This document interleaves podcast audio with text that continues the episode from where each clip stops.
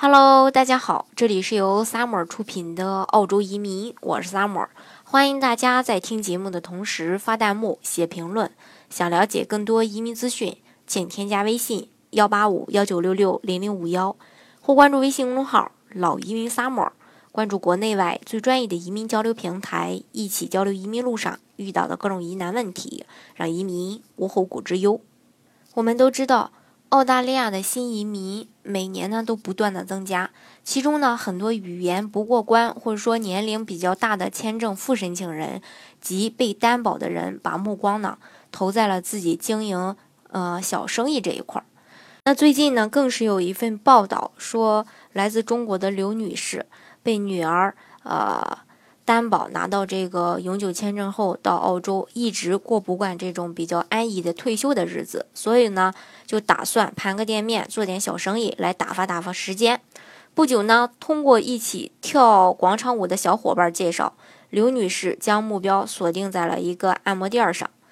店面不新，但是胜在整洁，店里的设备和人手一应俱全。据老板说，这店面呢也有固定的客源。由于不懂当地的法律，刘女士认为只要一手交钱一手交店，白纸黑字儿写下转让事宜就可以了。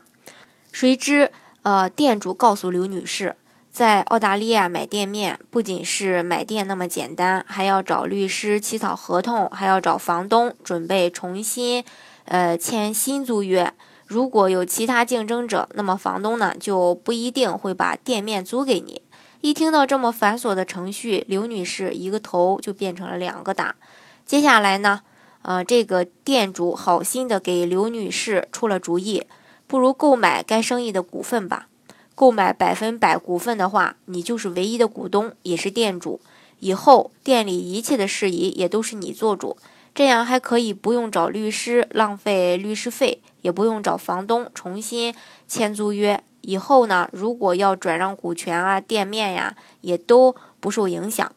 刘女士一听啊，觉得很有道理，于是呢，就欣然签署了店主自己准备的股权转让协议，并去店主常用的会计师那儿完成了这个股份转让手续。而刘女士也将款项转入了对方的私人户头，三下五除二的当上了这个按摩店儿。老板的刘女士还一直以为省下了几千块律师费和繁琐的手续费，沾沾自喜。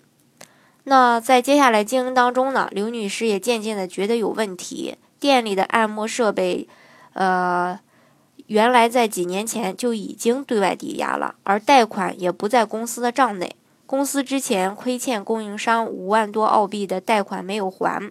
目前呢已经进入了债务。追讨的起诉程序，该公司近几年都没有向税局报税，目前呢也正在被调查。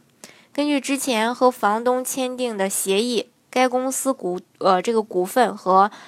被任命董事信息如有变更，应该第一时间去通知房东，否则呢，呃属于违约。所以目前刘女士需要尽快将自己的相关资产、商业经验等资料。提交给房东，并支付房东为审查所产生的律师费和中介费，否则呢，就违约为名终止该租约。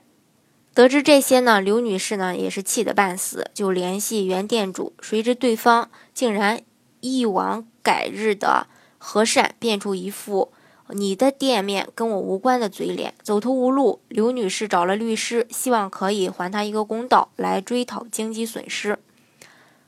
虽然说这个刘女士最终胜诉，原店主将负责之前拖欠的款项和税局的罚款。该案件呢，最终也是耗时半年，律师费三万澳币。虽然刘女士的生意最终可以重新启动，但是这中间所耗的时间和金钱，其实原本都是可以避免的。所以在提醒所有准备购买或者说已经签署协议购买生意或股份的朋友们。呃，购买生意一定要找专业的商业律师对购买合同上所列的条款进行把关。如果商铺含有租约，需要和房东联系，看对方是否愿意在生意出让时和买家续租约，还是需要重新签订新的租约。股权转让是关于公司所有资产和负债的合合并的一个转让，出让方必须要将公司的财务及资产状况全面向被受呃这个被受让方公开。而受让方也有必要请律师介入，进行全面的一个收购前的尽职调查，并起草相应的股份转让协议。如果商铺是呃租的，则需要通知房东关于公司人员变动的情况。在整个合同起草执行的过程当中，一定要选择专业的律师进行处理，以免不必要的纠纷和吃哑巴亏。今天呢，跟大家分享一个案例。呃，希望呢，大家以后呢也不要吃这种亏。呃，不管是说买生意也好，自己注册公司做生意也好，都需要先把当地的一些，